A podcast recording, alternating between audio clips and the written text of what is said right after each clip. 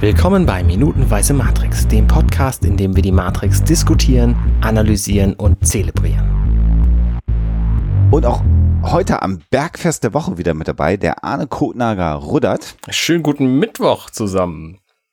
Und die wunderbare Sarah Borini, die heute aus Köln wieder zu uns zugeschaltet ist. Hallo Sarah. Alaf, Leute. Ach, das ist auch schön. so schönes Lokalkolorit, äh, äh, das du hier reinbringst. Und so viel Herz, das glaubt man dir richtig. Äh, äh ja, ich habe auch schauspielerisches Talent, ja. Kommen wir auf die äh, was hast du gestern gesagt? Äh, äh, schlechte Lehrer? Nee, wie hast du es formuliert? Du hast so eine schöne Formulierung gehabt. Arschlochlehrer, eine Tour von, von Lawrence Fishburne? Ähm, ja, ja, also es ist auf jeden Fall dann so, ähm, der äh, zeig's mir doch. Come on, zeig's mir doch. Hm, hm, hm, die Nervensäge. Genau, Nervensägenlehrer. Ich glaube, das war's. Genau, Nervensägenlehrer. das ist auch schon so ein bisschen, er führt ein bisschen Vorahne, ne? Den guten Neo. Ja, aber in diesem Moment äh, ist er ja gerade an seinem Lehrstück, nämlich ähm, fragt er einfach, sag mal, glaubst du eigentlich, dass meine, dass meine Geschwindigkeit irgendetwas mit meinen Muskeln zu tun hat hier? Und schiebt dann die schöne Frage nach, glaubst du, das ist Luft, die du atmest? Aber das ist auch so das typische Ding, ne? Er könnte sie mir auch einfach sagen, so. Nee, aber das, ist, das funktioniert aber nicht so gut wie die Erkenntnis. Natürlich, nee, natürlich nicht. Das weil ist halt, so, Moment, man muss schon selber drauf kommen. Also, weil nach der ersten Frage denkt Neo halt noch nach. Und nach der zweiten Frage weiß er halt, okay, es ist auf keinen Fall Luft, die ich hier atme, denn es ist alles nicht echt. Und es war Moment, eine Suggestivfrage, ja. In dem Moment ähm, wird ihm halt auch die Antwort auf die erste Frage klar. Also natürlich hat es nichts mit den Muskeln von, von Lawrence Fishburne zu tun, sondern es muss an was anderem liegen. Und das scheint ja auch genau der Punkt zu sein, der Neo hier dazu bringt, besser zu kämpfen. Denn danach startet ja quasi der zweite Teil dieses Kampfes. Mhm. Und der läuft für Neo erheblich besser. Was wir erstmal aber nur dadurch erfahren, dass die Leute aus dem Headquarter auf der Nebukadnezar uns das sagen.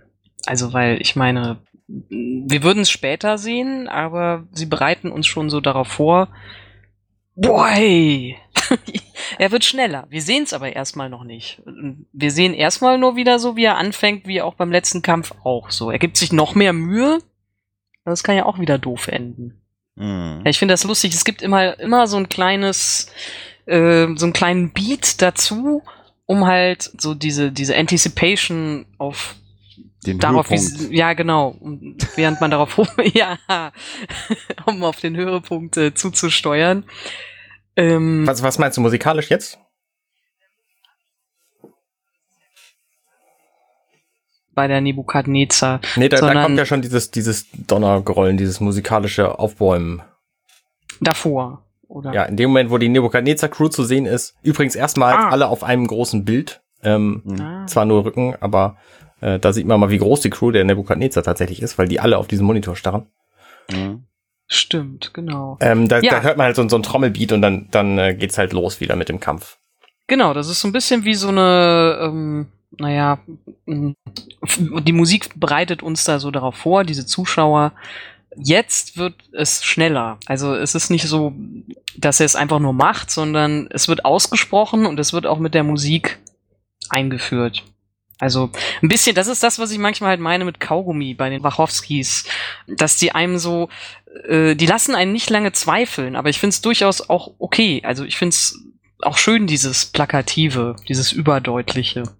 Was ich besonders schön finde an diesem zweiten Teil des Kampfes ist, bislang hat Neo angefangen mit dem Kampf, ist auf Morpheus zugegangen und hat äh, ihn angegriffen und in diesem Kampf ist es eben andersrum. Da kommt Morpheus auf Neo zu und Neo verteidigt. Aha. Stimmt, du hast recht. Äh, jetzt ist der. Das habe ich auch noch nicht. Was natürlich auch die, die Morpheus ist. Ähm, ja. ich weiß nicht, wie du es genannt hattest, Sarah, die die äh, Dynamik ein bisschen verschiebt, die Power-Dynamik.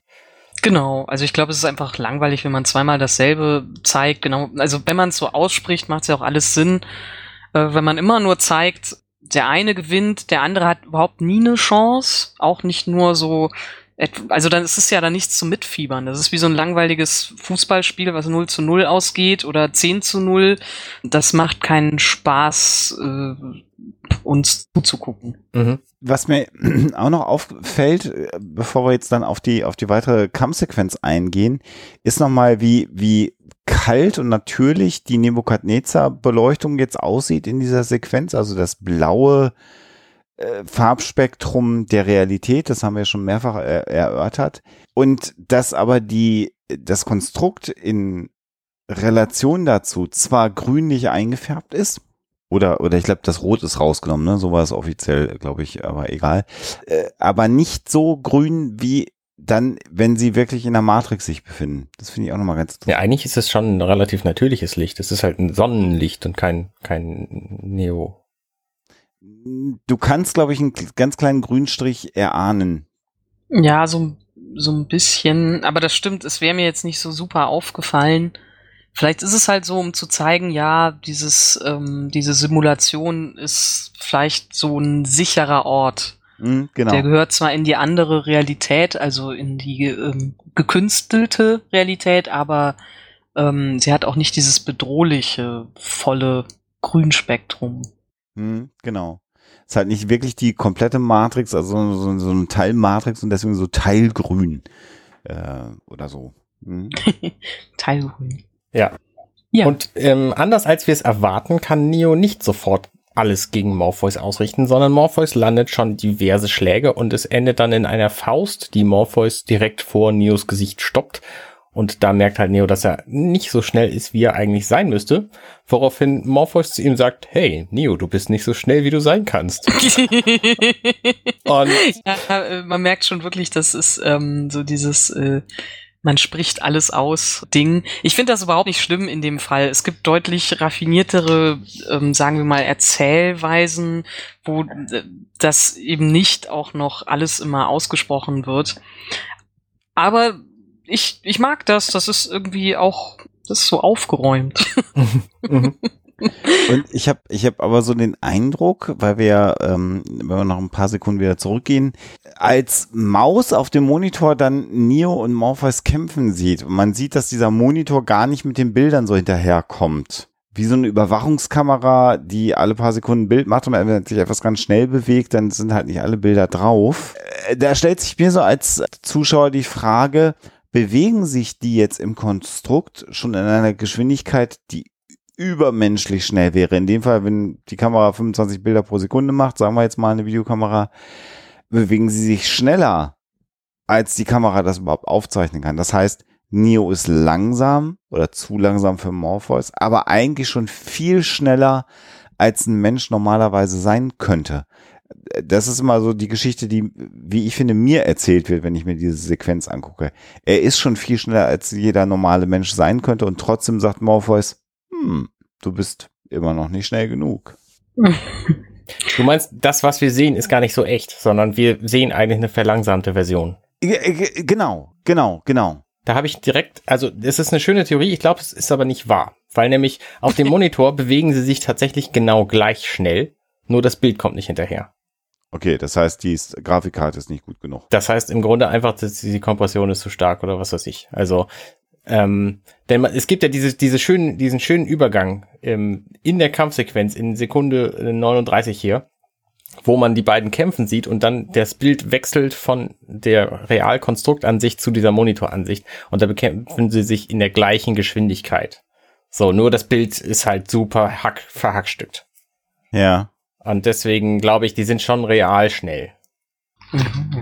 Meine Frage dazu ist ja, und das ist wahrscheinlich, weil ich jetzt auch nicht mehr so alles, was vor dieser Minute passiert ist, kenne.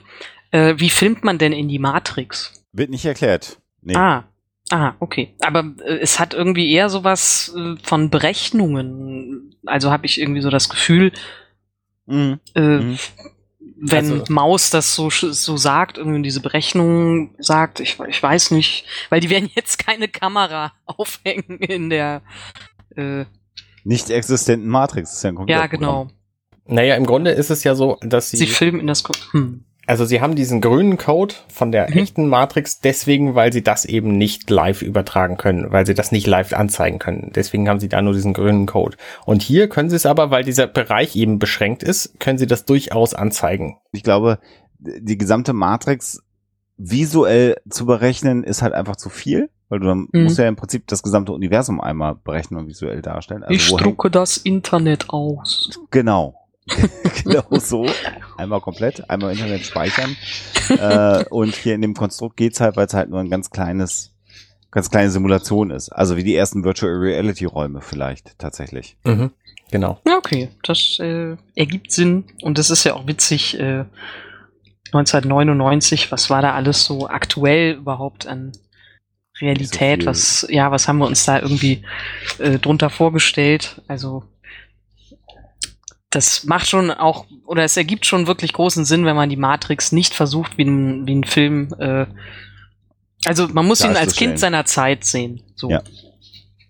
Und jetzt gibt es wieder einen Stillstand, also nach diesem Höhepunkt der Faust, die vor Neos Gesicht stehen bleibt, also wieder eine kleine Pause, die Musik endet, also auch so ein bisschen Hongkong-mäßig, so mit Schellen und so, die man hört. Genau. Stimmt, Und- das ist ein guter Hinweis mit der Musik, dass Ja, die jetzt auf einmal genau, wieder vorbei wir- ist. Genau. Und dann kommt der Satz äh, des Lehrers. You're faster than this. Du bist schneller als das. ja. Dann auch wieder so ein Satz, der so ähnlich wie I know Kung Fu zumindest mir persönlich total hängen geblieben ist, nämlich der Satz Don't think you are, know you are. Das ist aber auch so ein klassisches Ding. Was sagst du dazu aus deiner äh, Skeptiker-Haltung, ähm, Alexander? Weil das ist ja auch irgendwie so ein, äh, ähm, so ein Guru-Satz, so ein klassischer, kann alles bedeuten, heißt konkret nichts. Ist aber geil. Dir, ja, genau, ist, ist geil, weil du kannst alles Mögliche reininterpretieren. Mhm. Äh, und dann so, ja, know you are. Ja, klingt super, klingt super. Ja, wie denn genau? Ja, was heißt das denn? Nicht fragen. Know you are. Das ist halt so, das kann man nur alles begreifen, natürlich, wenn man erleuchtet ist. Ja, schön, dass du das sagst, aber genau darum geht's ja auch gerade. Ne? Also Ja, haben wir, genau. das haben wir in den vorangegangenen Minuten ja schon mehrfach erörtert, dass ja eigentlich Morpheus ein religiöser Fanatiker ist. Äh, Ja, der, der, der, der ja auch nicht scheitern darf. Er hat sein gesamtes Leben darauf verwendet, Neo zu finden, Neo aus der Matrix rauszuholen und ist davon überzeugt, dass Neo der Heilsbringer ist. Also er hat seinen Jesus Christus gefunden Mhm. und jetzt delivert der nicht im Konstrukt. Das darf ja nicht passieren, sondern genau wie du sagst, wie so ein Erleuchteter, er muss es jetzt von sich aus selber begreifen, denn sonst hätte sich ja äh, Morpheus drastisch geirrt in seinem ganzen Leben Ja. und äh, in allem, wonach er strebt. Und das wäre natürlich furchtbar fatal. Es geht darum, etwas aus ihm herauszukitzeln, was er halt eh schon hat und nicht ihm etwas wirklich beizubringen. Also nicht in dem technischen Sinn, sondern ja, finde dich selbst und so weiter und so fort. Und das finde ich halt auch immer so faszinierend, weil wir sehen das jetzt hier als Fiktion. Und natürlich, wenn man Teenager ist ähm, oder halt noch sehr jung, wenn so wie wir das teilweise waren, als wir das gesehen haben, ist es so, oh ja, toll, wir sind gerade eh so auf diesem Selbstfindungstrip und wissen noch nicht wohin und dann klingt das auch super und dann spricht der Film einen auch an. Es gibt aber durchaus Leute, die da ja wirklich richtig viel drin sehen, was so, ja, so in, in diese philosophische Richtung geht. Und da würde ich halt dann Ja. schon Wir. also das, ja, ja, das stimmt. Klar, aber ähm, ihr seid zum Beispiel nicht diese ähm, Leute, die sagen, rote oder blaue Pille, seid ihr Skipilz, schlaft ihr noch äh, oder habt ihr irgendwie, wollt ihr die nie, nicht mitmachen, die Regierung stürzen oder so. Ist dann natürlich immer so die Sache, wie man das für sich auslegt. Und es gibt schon ein paar Leute, die das sehr, sehr ernst nehmen. So.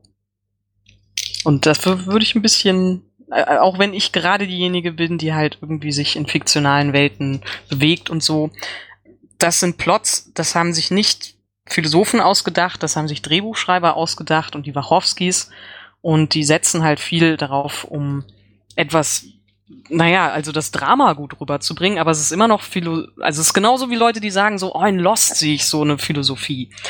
Nee, das sind keine Leute, die Philosophien erfunden haben. Die wollen diesen Film möglichst geil erzählen. Wenn man da was rausgewinnen kann für sich, super, aber es, äh, man darf es halt nicht zu ernst nehmen, finde ich. Das ist eine interessante Sichtweise, muss ich jetzt auch mal einhaken. Also, das haben wir hier noch nie gehabt. Also, dass irgendjemand sagt, dieser Film ist nicht philosophisch, habe ich noch nie gehört. ja, aber guck mal, das Ding ist, Okay, jetzt wird's richtig ähm, Klugscheißer-Modus. Dieses Topos, wir leben alle nur in einer Konstruktion und äh, diese Welt ist keine Realität, das ist ja nicht neu. Das ist so ein urphilosophischer Ansatz, mhm. den auch Matrix als Science-Fiction-Thema nicht bringt, sondern da kannst du dir auch Welt am Draht angucken von Rainer Werner Fassbinder.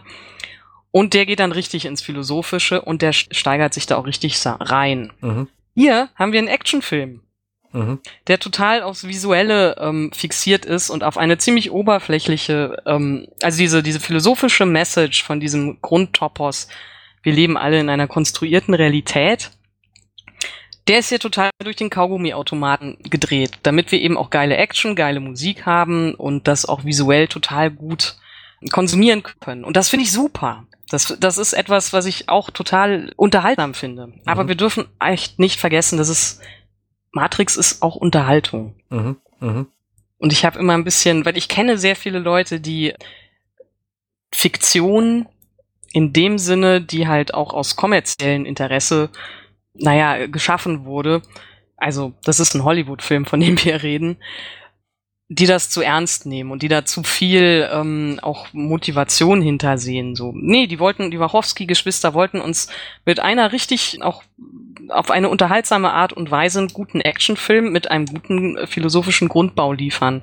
Und das haben sie geschafft. Also das finde ich super. Mhm. Aber ähm, eine Philosophie äh, oder etwas so um über so so Themen nachzudenken, die bisschen tiefer gehen als ähm, hier so, was ist Realität und Fiktion. Ähm, da finde ich, kratzt es halt einfach nur an der Oberfläche. Mhm. Was nicht schlimm ist. Ich äh, finde es, wie gesagt, total unterhaltsam. Mhm. Frage. Wenn du tatsächlich ein, äh, ein philosophisches Thema vielen Menschen zugänglich machen willst, wie würdest du es denn dann anders machen als mit so einem Film wie diesem? Nee, das würde ich gar nicht anders machen sie wollen es auf eine unterhaltsame Weise rüberbringen. Mhm. Das ist einfach nur, naja, das ist einfach nur ein Fakt, dass sie sich wahrscheinlich auch ein interessantes Thema gesucht haben. Mhm. Äh, und ich will da gar nicht die Motivation äh, unterstellen, dass die da was, also nicht tiefgründiges machen wollten. Aber das ist auch eine geile Welt. Also in dieser ganzen Drehbuchwelt und Hollywood-Welt ähm, ist Worldbuilding auch darauf angelegt, dass du ein Franchise konstruiert, was möglichst lange geht. Inwiefern denen dieser philosophische Hintergedanke was wert war, das kann man dann sehen, wenn man die Teil 2 und Teil 3 sieht. Es ging dann natürlich auch darum, irgendwie ein Franchise mit einem coolen Überbau zu liefern, der noch ein paar Jahre hält mhm. und der auch in die damalige ähm, Realität passt. Also damals, als halt irgendwie äh, Internet, Virtual Reality und so weiter noch ein bisschen neuer waren als jetzt. Und ähm, dafür finde ich das super. Es passt perfekt in seine Zeit. Mhm. Es ist aber wirklich halt, also die philosophischen Gedanken dahinter gehen nicht wirklich weit genug. Also ich, ich finde, die bleiben halt so ein bisschen platt einfach. Und was halt bleibt, ist halt irgendwie, wir sehen das auf eine äh, äh, als geilen Actionfilm. Und wie gesagt, damit bin ich auch vollkommen in Ordnung. Aber ich würde das wirklich nicht zu hoch hängen.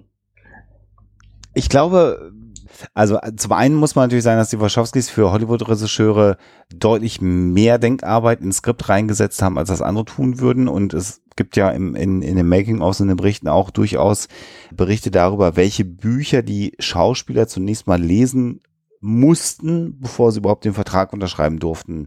Da sind so Simulacra. Äh, genau, Simulacron 3 ist ja genau das, ja. worauf auch äh, Wald am Draht basiert von, genau, von so Rainer war, Werner Fassbender und so. So, das war Pflichtlektüre für die Schauspieler.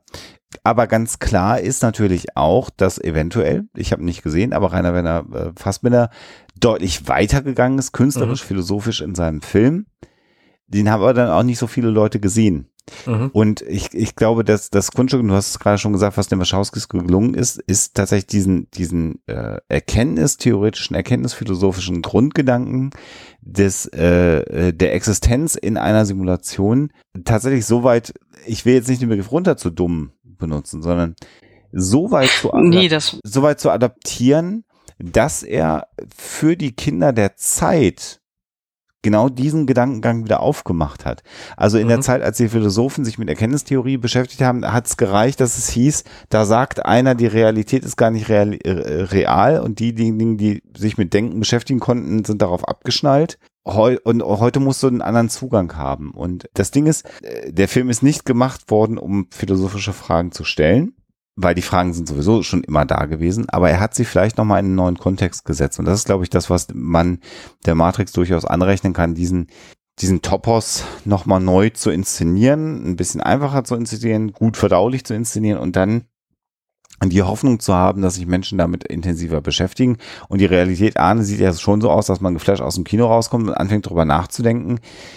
Aber jetzt genau. tatsächlich ein philosophisches Buch in die Hand zu nehmen und dann nochmal wirklich Erkenntnisphilosophie sich durchzulesen, ist ja bei den allermeisten Matrix-Zuschauern damals auch nicht passiert, oder? Mhm. Ja, also tatsächlich würde ich sagen, das ist genau das, was sie geschafft haben, dass die Leute, die sich eh schon dann auch so philosophisch, also für diese, diese Theorie interessieren, dass die dann vielleicht wirklich sagen, ich beschäftige mich mal mit dem, mit diesem Thema, äh, mhm. mit dem Thema hier, was ist die Realität und dann stoßen sie vielleicht irgendwie auch auf äh, Simulacron und diese ganze äh, Idee, ähm, was ist eigentlich Realität und mhm. so weiter und so fort. Insofern, ähm, ja, und deswegen mag ich ja auch den ersten Matrix-Film auch immer noch und genau halt diesen Ansatz von den Wachowskis eben auch, dass sie sagen, ähm, wir machen einen geilen Actionfilm, mhm.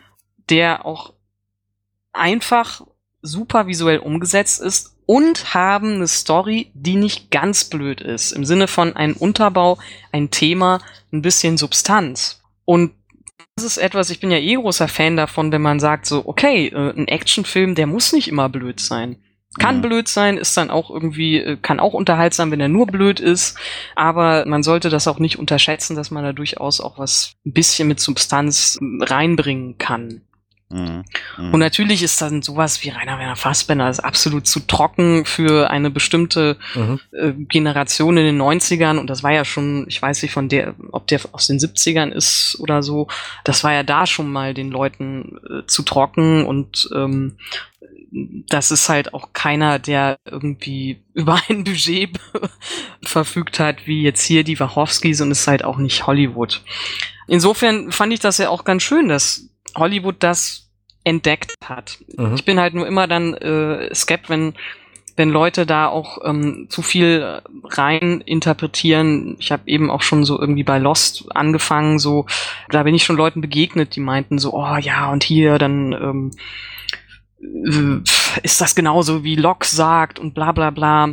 Ich dann denke so, ja halt, Moment, es ist aber auch etwas, was Geld verdienen soll. Mhm. Also es ist ich auch glaube, so gestaltet. Ich glaube, du bringst hier aber zwei Dinge zusammen, die nicht zusammengehören. Also die Wachowskis, mhm. glaube ich, die wollten gerne einen sehr guten Film machen, der sowohl actionreich, asiatisch angehaucht, als auch philosophisch ist. Genau. Und wer Geld machen will, auf den sie aber angewiesen waren, war das Studio Warner Brothers, das diesen Film finanziert hat. Und ich nehme an, das hat sie auch getrieben, als der Film durch war, Teil 2 und 3 zu machen, die erheblich schlechter sind als dieser. Äh, klar, natürlich. Und zwar nicht nur deswegen, weil die da keine zehn Jahre drüber nachdenken konnten, sondern auch, weil einfach das gesamte philosophische Pulver, was sie hatten, verschossen war. Genau. Das ist halt eben dann so, dass man sagt, okay, das Franchise, also mit diesem Animatrix zum Beispiel, fand ich, funktionierte das noch ganz gut, so in diesem Kosmos, in dieser Welt zu sein.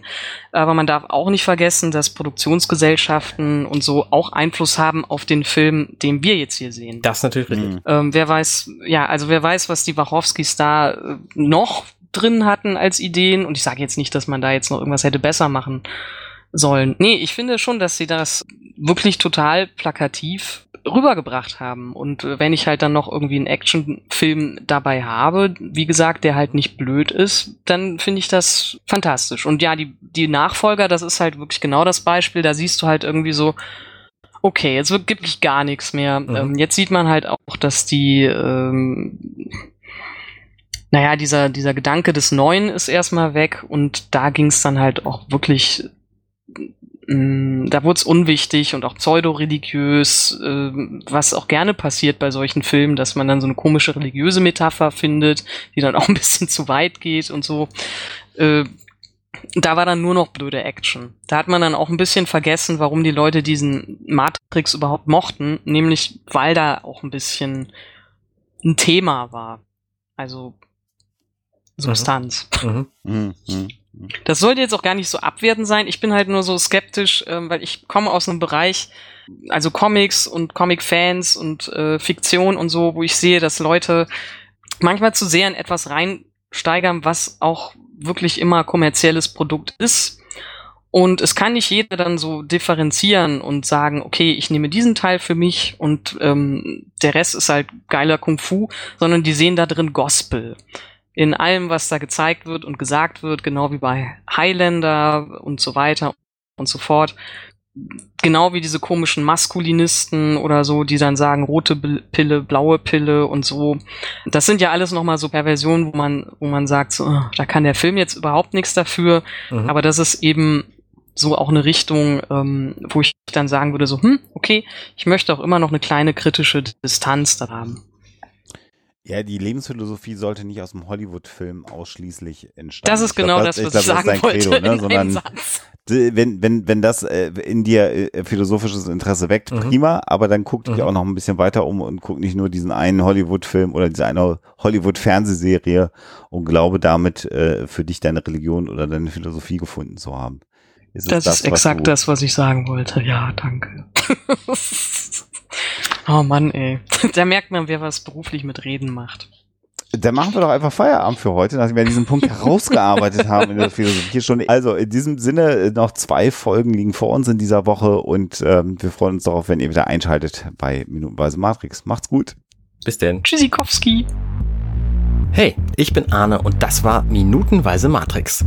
Wenn euch dieser Podcast gefällt, dann unterstützt mich doch ein wenig. Ich schneide, produziere und hoste diesen und weitere Podcasts wie auch andere Projekte im Netz. Informationen, wie ihr mich unterstützen könnt, findet ihr auf compendion.net.